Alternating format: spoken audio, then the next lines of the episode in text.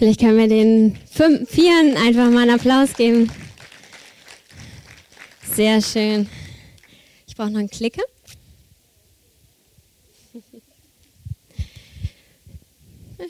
Schon gut. Ja.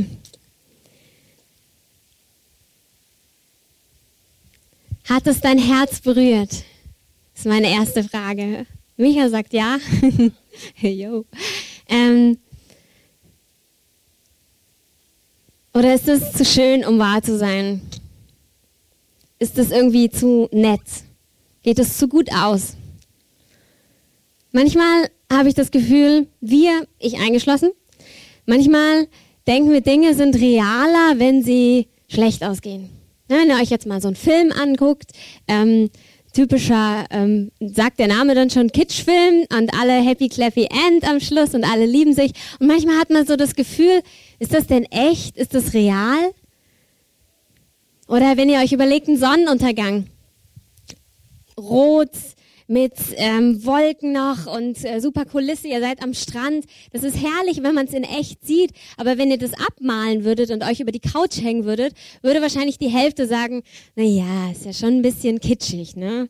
Also ja schon ein bisschen übertrieben. Und ähm, genauso mit diesem Anspiel. Was ist passiert? Es sind, ähm, eine Person ist verletzt worden von anderen Menschen. Ich glaube, das kennt jeder. Irgendwie sind wir alle nicht vollkommen und ähm, jeder verletzt mal und wird auch verletzt und es muss vielleicht nicht so aussehen wie gerade. Das war ein sehr ähm, weibliches Anspiel vielleicht auch, aber auch Männer werden verletzt, glaube ich, oder? Ja, na, da bin ich ja froh. also nicht froh, aber ähm, ja, das gibt es, das kennt jeder. Und was hat die Person erlebt? Sie hat, sie konnte sich flüchten zu jemandem. Da gab es Trost. Da konnte sie, wurden ihre Tränen abgewischt und ähm, ja, sie wurde wieder aufgehoben. Dann hat sie Schutz erlebt. Er hat gesehen, sie hat sich da niedergekaut und hat auf einmal gedacht, ha, es greift mich ja gar keiner mehr an. Es ist ja anders als vorher. Sie hat Schutz erlebt. Aber dann noch die anderen beiden. Da hat sich Hass oder auch Schadenfreude oder Wut hat sich beruhigt ist zur Ruhe gekommen. Und es kam irgendwie Frieden rein in die ganze Situation. Dann war auf der anderen Seite wieder eine Vergebungsbereitschaft. Wie oft kennen wir das, dass wir merken, ich will gar nicht vergeben, ich will gar nicht Wiederherstellung, ich will einfach nur dran festhalten, weil ich bin einfach sauer. Und da kam aber eine Bereitschaft zu vergeben und auch auf die anderen wieder zuzugehen. Und am Schluss war Wiederherstellung. Da war Einheit. Da, wo vorher Zerrüttung war, wo vorher einfach auch wirklich ähm, ja, Gefühle waren, die irgendwie getrennt haben und die ähm, ja auch Menschen voneinander abgehalten haben, aufeinander zuzugehen. Da war am Schluss war wirklich Wiederherstellung da. Und da fragt man sich doch, gibt es das? Gibt es das auch nicht nur punktuell im Leben, sondern ist das ein Leben, was lebbar ist? Gibt es jemand, der uns dabei helfen kann? Und ich habe mich gefragt, ich habe meine Folien vergessen. Hm? Richtiger Knopf. Kann das wahr sein? Und ich habe mich gefragt, was ist Realität? Und ich habe ähm, einfach mal im Internet geschaut. Es gibt da ganz viele ähm, Definitionen von Realität. Es gibt ganz viele Meinungen, was das ist. Da streiten sich Wissenschaftler und Philosophen und ähm, Religionswissenschaftler, alle möglichen streiten sich darüber, was eigentlich wahr ist und was real ist. Und ähm, ich fand eine Definition, ich nehme einfach mal einen Teil raus davon. Als real wird zum einen etwas bezeichnet, das keine Illusion ist und nicht von den Wünschen oder Überzeugungen eines Einzelnen abhängig ist. Illusion. Also es gibt das Reale und dann gibt es die Illusion. Und Illusion kennen wir, glaube ich, alle.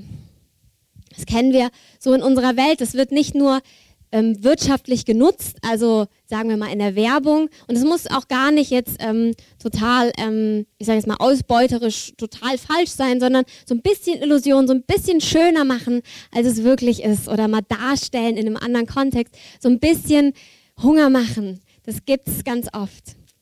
Und dann merken wir aber oft, dass es manchmal Luftschlösser sind. Ich weiß nicht, ob ihr als Teenager mal verliebt wart und dann hat man vielleicht jemanden, der einen auch ganz toll findet. Bei mir war das so. Und dann erzählt man sich Sachen und verspricht sich Dinge für immer und ewig. Und man glaubt ja auch dran. Man glaubt es wirklich. Man, man denkt, ja, das ist der eine, dem verspreche ich alles. Und das ist ja toll. Also so eine Fähigkeit auch zu lieben und zu glauben. Das ist wunderschön. Und manchmal merkt man aber, das funktioniert gar nicht. Nicht nur, dass der andere nicht halten kann, was er mir versprochen hat. Das tut weh. Aber manchmal merke ich auch, ich verspreche Dinge oder damals habe ich Dinge versprochen und ja, manchmal heute auch noch und ich kann es gar nicht halten. Ich merke, dass Enttäuschung kommt. Und Enttäuschung verbinden wir manchmal mit sowas Schlechtem, weil es wirklich schmerzhaft ist. Aber eigentlich ist Enttäuschung, dass du nicht mehr getäuscht wirst. Also die Täuschung ist weggenommen, sie ist enttäuscht. Und das erleben wir.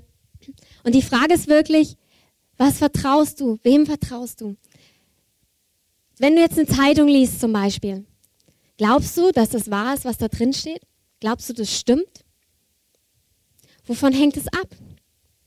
Es hängt davon ab, ob du glaubst, dass die Leute, die das schreiben, ehrlich sind. Ne? Also, dass da keiner sitzt, der sich denkt, na, ich schreibe jetzt mal, ähm, ich denke mir mal eine Geschichte aus, schreibe die in eine Zeitung und sage denen, dass das real ist. Also davon hängt es ab, dass die Person ehrlich ist. Und das Zweite ist aber, dass die Person auch Ahnung haben muss. Wenn die Person jetzt selbst getäuscht ist und dir das als die totale Wahrheit verkündigt und sagt, das ist die Wahrheit und das wirklich, wirklich auch selbst glaubt, aber gar keine Ahnung hat, hilft dir das auch nicht wirklich. Weil letztlich kannst du doch wieder getäuscht werden.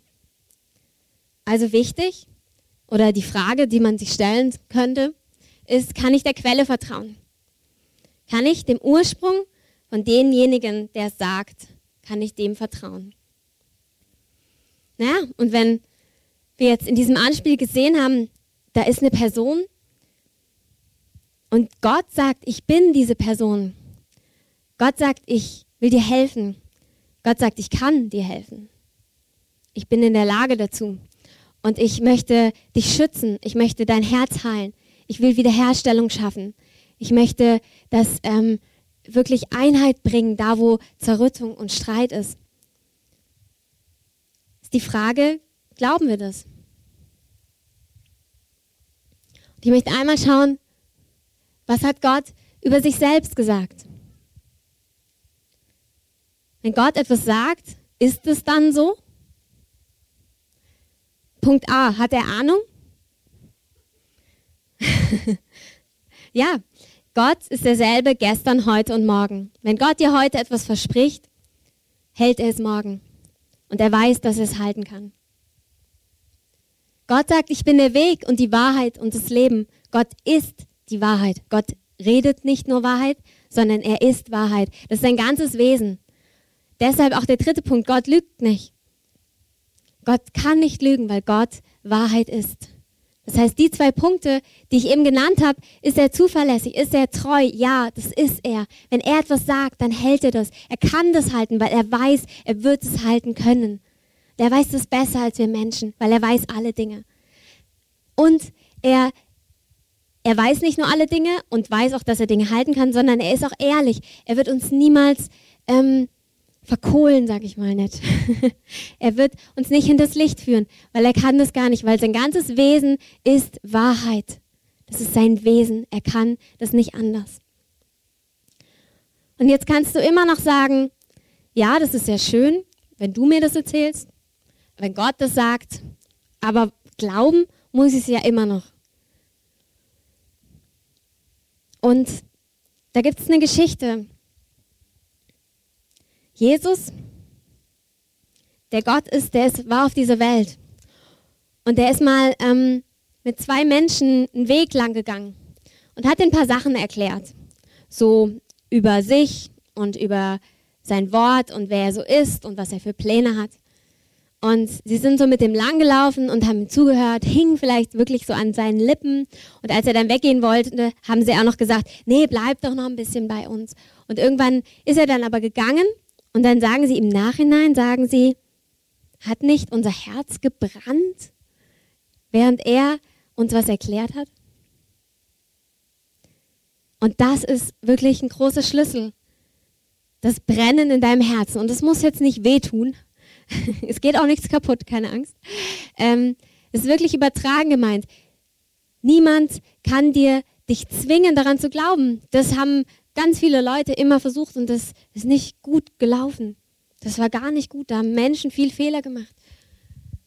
Aber du kannst es in deinem Herzen spüren, dass wenn ich rede von dem, was ich erlebt habe, wo eben Basti und andere Leute Dinge erzählt haben, wenn die sagen, Gott ist wahr, Gott ist real und ich erlebe ihn. Du kannst es spüren in deinem Herzen, ob das wahr ist. Und manchmal fängt es an mit so einem kleinen, könnte das eigentlich sein? Ist es nicht zu schön? Auch wenn ihr das Anspiel gesehen habt, gibt's das. Und da gibt es so einen kleinen Funken Hoffnung in einem, der sagt, hm, oh, das wäre toll, wenn es das wirklich geben würde. Und das ist so ein Brennen im Herzen. Und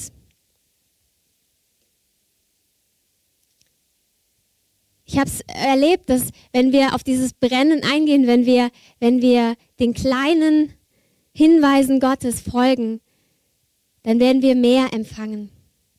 Und Gott sagt, fürchte dich nicht, denn du wirst nicht zu Schanden und schäme dich nicht, denn du wirst nicht beschämt dastehen. Das Allerschlimmste ist, wenn man vielleicht noch eine lange Zeit auf etwas gehofft hat und nachher enttäuscht wird. Wenn man auf jemanden oder etwas all sein Vertrauen gesetzt hat und dann merkt, er ist es gar nicht wert, er kann das gar nicht erfüllen, wofür ich vertraut habe. Und Gott sagt, du wirst nicht beschämt werden.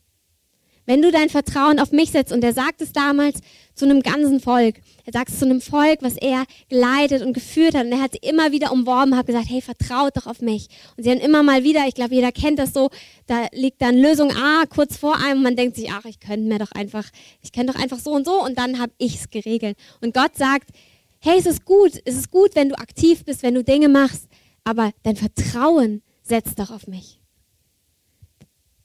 Das kannst du weder auf andere Menschen setzen noch auf dich selbst.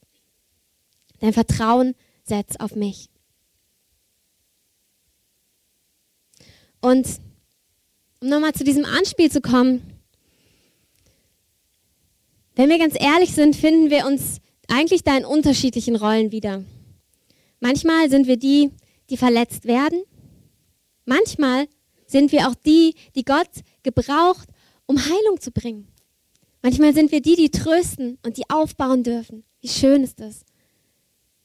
Wenn du einem Freund, der verletzt worden ist, wenn du einfach in den Arm nehmen kannst, wenn du trösten kannst, wenn du aufbauen kannst, wenn du auch vielleicht vermitteln kannst, dass Menschen wieder zueinander finden, das ist total toll und das, das ist auch eine Art, wie Gott das auch wirklich macht. Manchmal, ganz ehrlich, sind wir aber auch die Fiesen.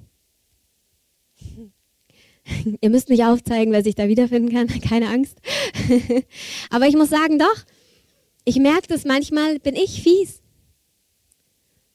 Und hey, wir finden auch immer Erklärungen dafür. Wir wissen dann, ähm, wie, möcht, wie willst du lieben, wenn du nicht selbst Liebe empfangen hast. Das sagt auch schon die Psychologie, das sagt, sagt eigentlich kann das jeder verstehen. Also die zwei jetzt nicht konkret, die zwei natürlich, die zwei in einem Stück.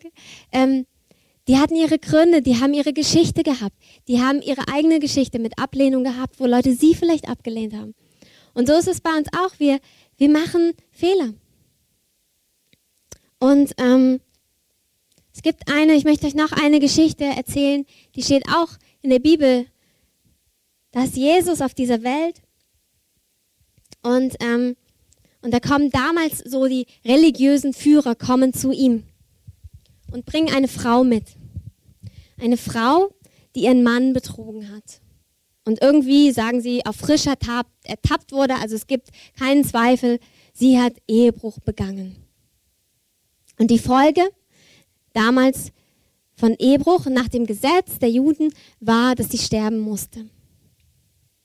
Und sie kommen zu Jesus und bringen diese Frau mit und wollten ihm so ein bisschen ähm, ja, in, in eine Falle locken. Also sie haben sich gedacht, na ja, mal gucken, was er jetzt sagt, weil entweder er sagt, eure Gesetze sind Mist und es stimmt alles nicht und es ist doch gar nicht so schlimm, macht doch nichts.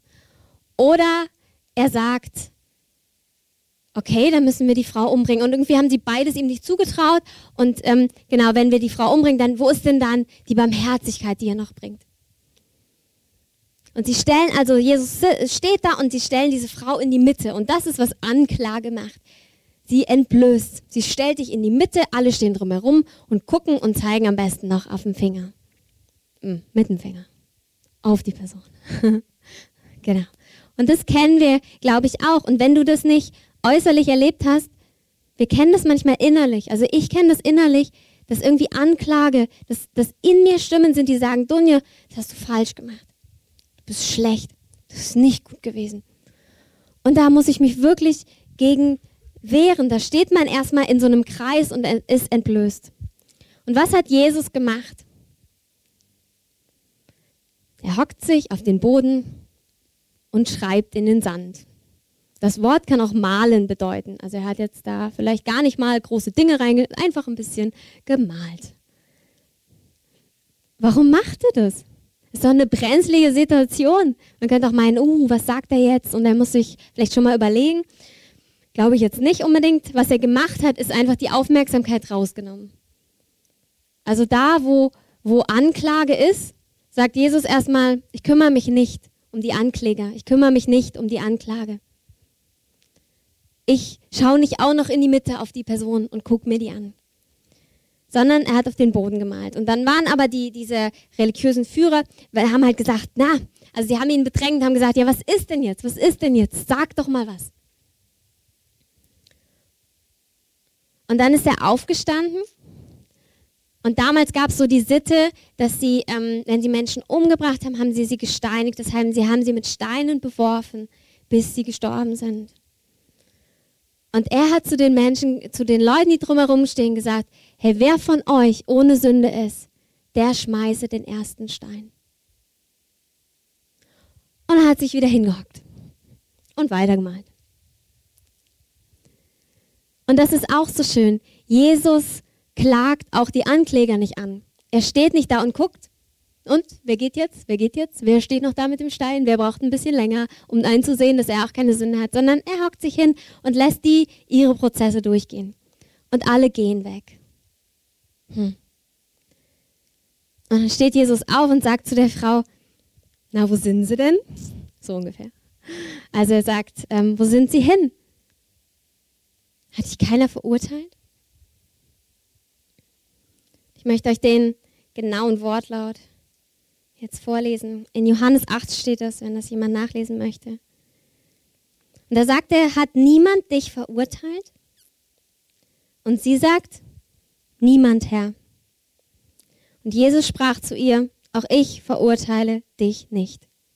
Geh hin und sündige von jetzt an nicht mehr.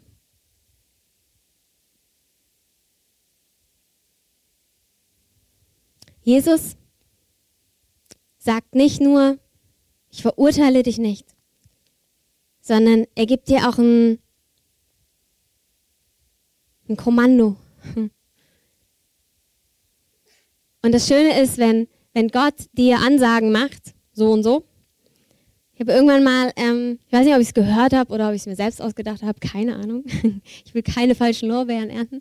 Ähm, einfach so dieser Gedanke, jede, jedes Gebot von Gott ist gleichzeitig eine Verheißung. Das heißt, wenn Gott dir, wenn du das Gefühl hast, irgendwas ähm, ist wichtig, dass ich das tue oder das ist richtig, sag ich mal, dann sagt Gott gleichzeitig, er hat zu dieser Frau gesagt, du kannst es, du kannst ein anderes Leben führen. Er hat nicht gesagt, hey, super, mach weiter so. Aber er hat gesagt, hey, es gibt da was anderes für dich. Und das kannst du leben. Und ich gebe dir die Freiheit dazu, das zu leben. Wer ist dieser Jesus, dass er sowas sagen kann? Wer ist der, dass er Schuld vergeben kann? Dass er Dinge, die nicht gut gelaufen sind, vergeben kann? Wer ist es, dass er heilen kann? Unsere Herzen, unsere Körper. Wer ist es, dass er, dass er Wiederherstellung bringen kann, dass er trösten kann, dass er aufbauen kann, dass er schützen kann? Warum kann er das alles? Jesus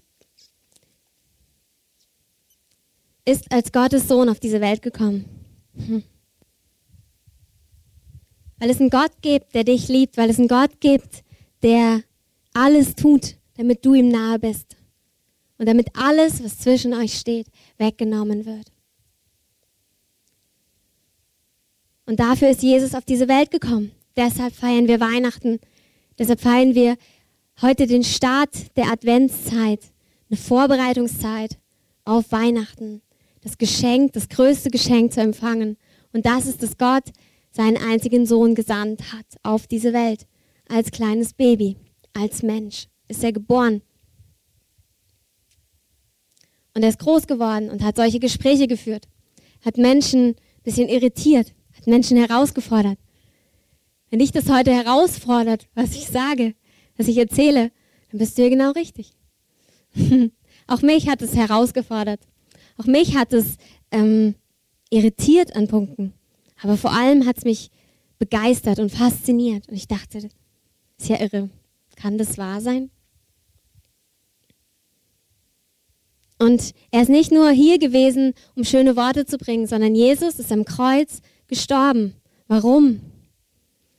Weil Gott sagt, dass es keinen auf dieser Welt gibt, der nicht irgendwas falsch gemacht hat. Und das bringt Schuld. Und Schuld trennt uns von Gott. Weil es uns von der vollkommenen Liebe trennt. Und Gott ist diese Liebe. Und Gott will dass dies all, all das weggenommen ist. Die, die Bibel sagt auch, dass die Folge von Schuld der Tod ist. Und das ist zuallererst die Trennung von Gott. Und diese Trennung wurde weggenommen, indem Jesus sein Leben für uns gegeben hat. Er ist gestorben für uns und das Schöne ist, er ist auch auferstanden. Er lebt und wir können mit ihm leben. Und das ist das Tolle. Und ich merke, das ist eine Reise oder ein Prozess. Ähm, das nimmt man einmal an für sich. Also ich habe das entschieden. Ich habe gesagt, ja, ich will das. Ich möchte nicht mehr selbst für meine, ja, für das, was ich falsch mache, büßen. Und manchmal ist Büßen ja gar nicht, ähm, ich muss äußerlich einen Preis dafür bezahlen. Aber was für einen Preis zahlen wir innerlich, wenn wir unsere eigene Schuld tragen? Was für eine Last ist das? Und diese Last möchte Gott dir heute wegnehmen, indem du sagst, okay Jesus, du bist für diese Last gestorben. Du bist für alles gestorben, was ich falsch gemacht habe. Und jetzt muss ich keinen Preis mehr bezahlen. Wie schön ist das? Ich habe in meinem Leben, ähm, ich hatte so verschiedene, ähm, wie sagt man, Phasen irgendwie in meinem Leben. Ich habe immer schon an Gott geglaubt. Ich habe gedacht, diese Welt ist so schön. Menschen sind so schön, ähm, Natur ist so schön. Und auch wenn es so viele schlechte Dinge gibt, habe ich gedacht, es kann kein Zufall sein, so wie das alles gemacht ist. Es ist einfach, das ist so faszinierend, wenn ihr euch einen menschlichen Körper mal anschaut, wie das so zusammenwirkt und wie wenn ein kleines bisschen was kaputt ist, wie das schon den ganzen Organismus durcheinander bringt manchmal.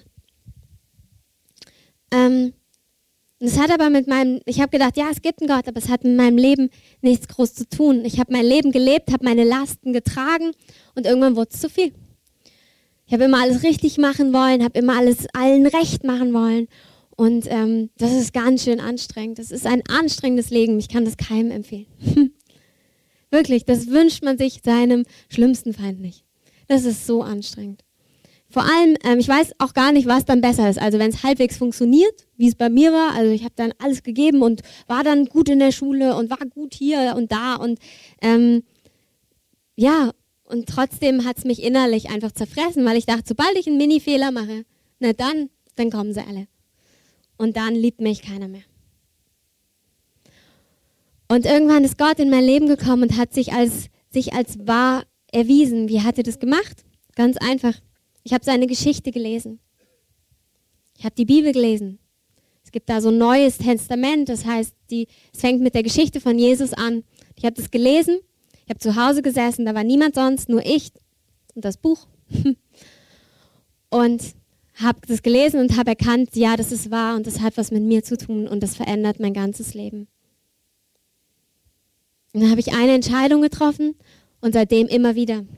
Und ähm, nicht immer die gleiche, immer wieder eine andere. Aber letztlich doch immer wieder ihm mein Herz zu geben, mein Leben anzuvertrauen und zu sagen, du machst das, ich muss nicht mehr. Ich kann einen Schritt zurück machen. Ich kann mich, so wie die Jule eben hinter dem großen Markus, das war Markus, ge gesessen hat, hat sich gedacht, ach krass, das ist ja anders, da schützt mich jemand, da ist jemand, der für mich da ist. Da ist jemand, der, da muss ich keine Angst mehr haben. Ganz großes Thema auch. Und das darf in unsere Herzen immer mehr reinsacken. Und wenn du diesen Jesus schon kennst und merkst, das ist nicht die Realität, in der ich lebe, dann möchte ich dir Mut machen und sagen, ja, das kenne ich. Hm. Und es wächst Stück für Stück. Und das ist die Realität, in, in, der wir immer mehr reinwachsen. Das ist das Reale. Das, was ich am Anfang gesagt habe.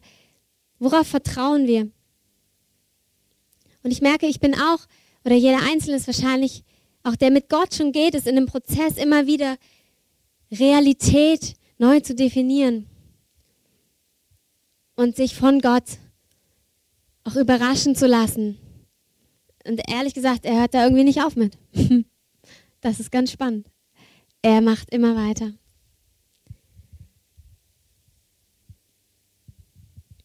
Und wenn du heute hier bist und diese Entscheidung noch nicht getroffen hast und dass du mir im Herzen spürst, dass das wahr ist, was ich so erzähle, was ich nicht erzähle, weil ich irgendwie der große Checker bin, sondern weil ich das erlebt habe und weil er es mir offenbart hat. Das hat viel mit dir zu tun, aber auch viel nicht mit dir. Wir können das nicht machen, wir können das nicht produzieren oder erzeugen, aber wir dürfen wissen, wenn wir unser Herz aufmachen und sagen, ja, ich möchte das, auch wenn du sagst, naja, so eine Entscheidung ist ja schon krass, aber wenn du sagst, hey, wenn das wahr ist, dann will ich das erleben, dann will ich das, auch unabhängig von der Person, die da vorne steht oder die um mich herum sitzen, ich will das erleben, dann wird Gott dir das zeigen. Er wird sich dir offenbaren. Das ist seine Verheißung. Er hat gesagt, er steht an der Tür und klopft.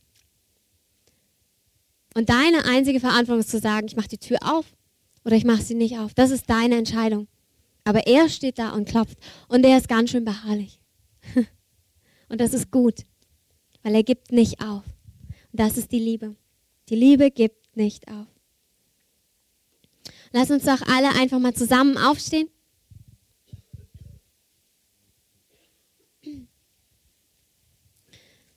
Ich möchte zum Abschluss noch beten. Und ich möchte einfach so ähm, ich möchte einfach dir die Chance geben, wenn du noch nie Jesus dein Leben gegeben hast. Was heißt das? Wenn du ihm dein Herz geöffnet hast, wenn du gesagt hast, hey, ich möchte, ich möchte, dass du in mein Herz kommst. Ich möchte, dass du diese Last wegnimmst. Ich will nicht mehr Angst haben, was falsch zu machen, weil ich, ich möchte das nicht mehr tragen müssen. Und ich möchte leben. Wahres Leben haben. Ich spreche jetzt so ein Gebet vor. Und für alle, die es schon mal gebetet haben, möchte ich euch einfach bitten, hey, sprecht es mit. Und wenn du dabei bist heute und das noch nie gesprochen hast, dann fällt es gar nicht auf, wenn du es ganz leise mitsprichst. Vielleicht können wir kurz die Folie haben, die orangene.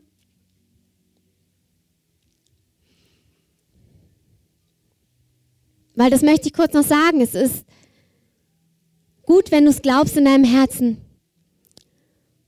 Und es ist besser, wenn du es bekennst mit deinen Lippen. Und dann ist da ein treuer Gott, der schon dein ganzes Leben und davor schon auf dich gewartet hat und sich freut, dich in seine Arme zu nehmen. Und ich werde jetzt so beten und habe einfach die Freiheit, mitzubeten, wenn du das möchtest. Wenn du merkst, ich möchte andere Worte benutzen, dann mach das für dich. Aber es ist kein Zufall, dass du heute hier bist. Vielleicht ist es, bist du schon Schritte gegangen und merkst, ich bin wieder davon weggekommen und ich möchte es aber neu entscheiden. Dann ist es heute ein Tag, wo Gott dir seine Hand hinhält. Und ich bete einfach jetzt. Herr, ich danke dir, dass du mich liebst.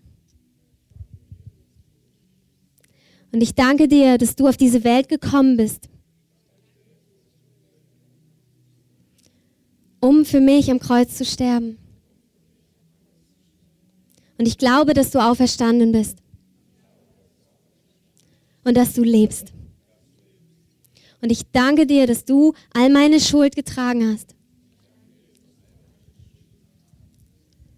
Und dass ich leben kann durch dich. Ich nehme dich als meinen Herrn an und der mich erlöst von allem, was ich falsch gemacht habe.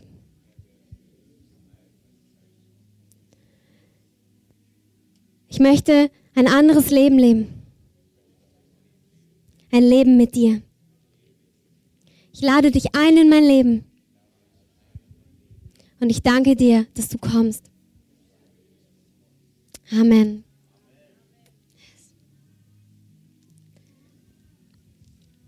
Herr, ich danke dir einfach für deine Gnade und deine Treue, dass du heute da bist mit deiner ewigen Liebe, Herr, mit deiner unendlichen Liebe, mit deiner Liebe, die kein Ende hat.